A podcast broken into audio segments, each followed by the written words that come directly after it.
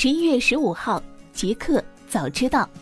大家早上好，今天是十一月十五号，星期四，欢迎收听极客早知道。刚发生，腾讯 Q 三营收八百零六亿元，同比增长百分之二十四。昨日，腾讯发布二零一八年第三季度财报。财报显示，腾讯第三季度营收八百零六亿元，同比增长百分之二十四，市场预期为八百零四点一亿元，净利润二百三十三点三亿元，同比增长百分之三十，市场预期为一百八十三点九亿元。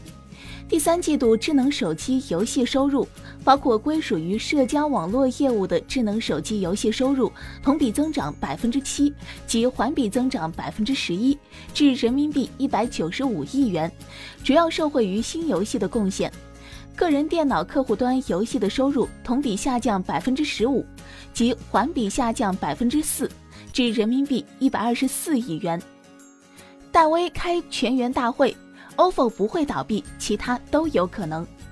昨日，OFO 创始人兼 CEO 戴威在公司前台大厅对所有员工表示：“OFO 不会倒闭，其他都有可能。”对于被爆出已有大型券商中介机构入场做 OFO 破产重组的消息，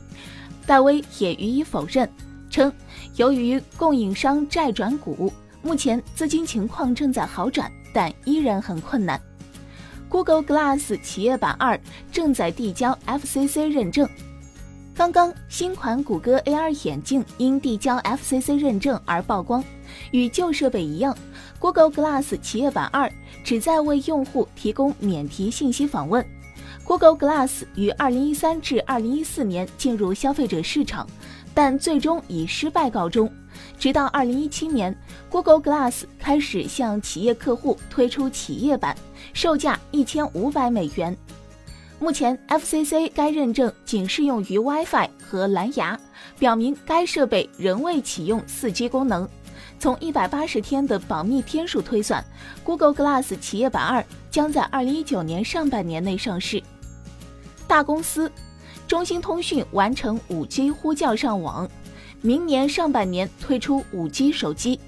昨日，来自中兴通讯的内部人士在社交媒体上称，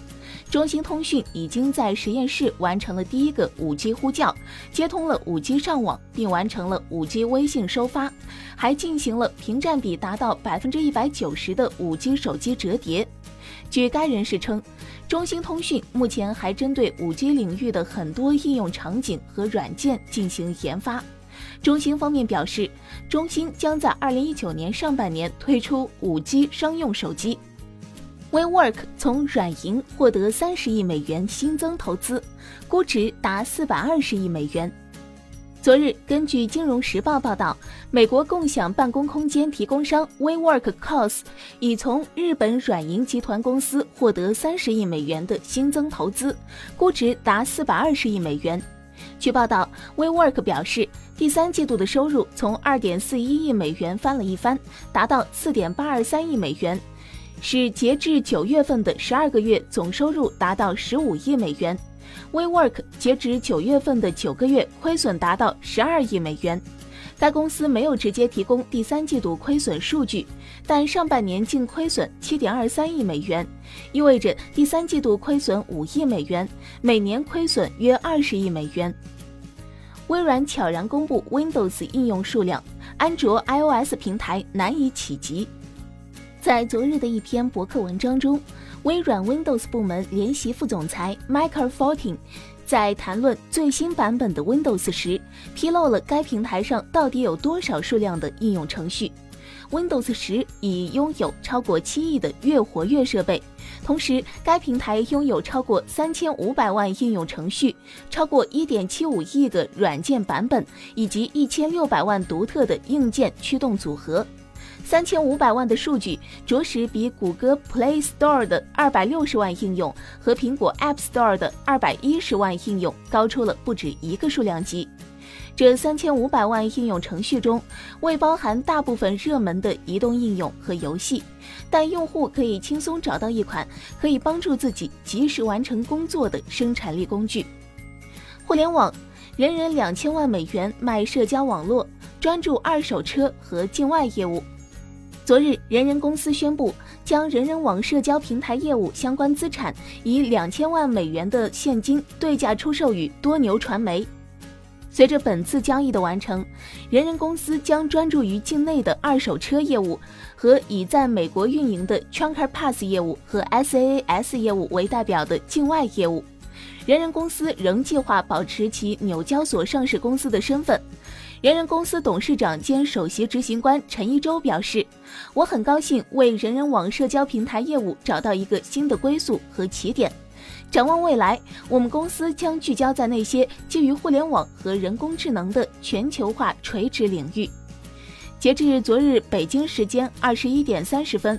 人人网盘前报一点五五美元，涨百分之一点九七。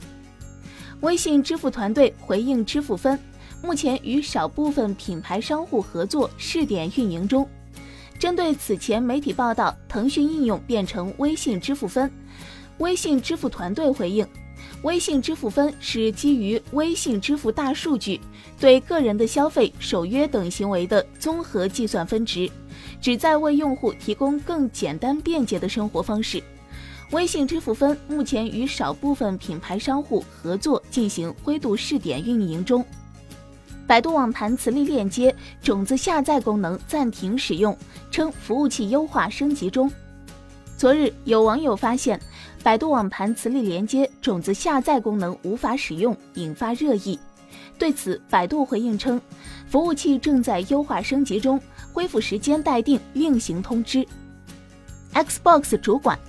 云游戏不会取代传统市场，只是另一种选择。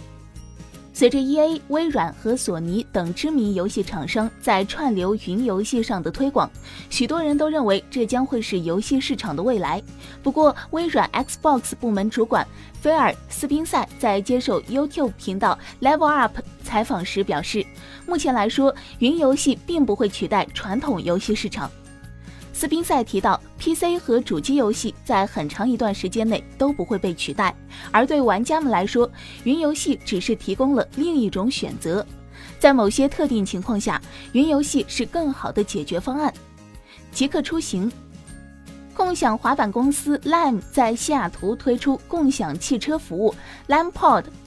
昨日，援引彭博社报道。Lime 宣布，自本周开始在西雅图推出共享汽车服务。全新的 Lime Pod 服务计划在明年年初在西雅图部署一千五百辆汽车。Lime 目前起步数量较少，本周仅有五十辆投放到西雅图街头。公司承诺每周都会扩大业务范围，目标在今年年底之前部署五百辆汽车。同滑板和自行车类似，Lampo 的用户只需要支付一美元就能解锁汽车，每分钟收费四十美分。目前部署在西雅图的公司主要是二零一八年款菲亚特五百。新产品，三星 Exynos 九八二零正式发布，AI 基带性能飞速提升。昨日，三星正式发布新一代旗舰处理器 Exynos 九八二零，采用自家八纳米 LPP 工艺打造，双核心 M 四加双核心 Cortex A 七五，四核心 Cortex A 五五的设计，M 四架构性能提升百分之二十，能效提升百分之四十，首次加入独立 NPU 设计，AI 性能提升七倍。Exynos 九八二零还支持八 K 三十 FPS 和四 K 一百五十 FPS 视频编解码。不出意外的话，明年 Galaxy S 一零将首发。零零科技发布 AI 无人机 Hover 二，售价三百九十九元起。昨日，零零科技发布最新旗舰无人机产品 Hover 二，并在 Kickstarter 平台上发起众筹预定，售价三百九十九美元起。Hover 二自创的避障系统和视觉跟踪算法，需轻轻点击一下按钮即可实现自主飞行和智能拍摄。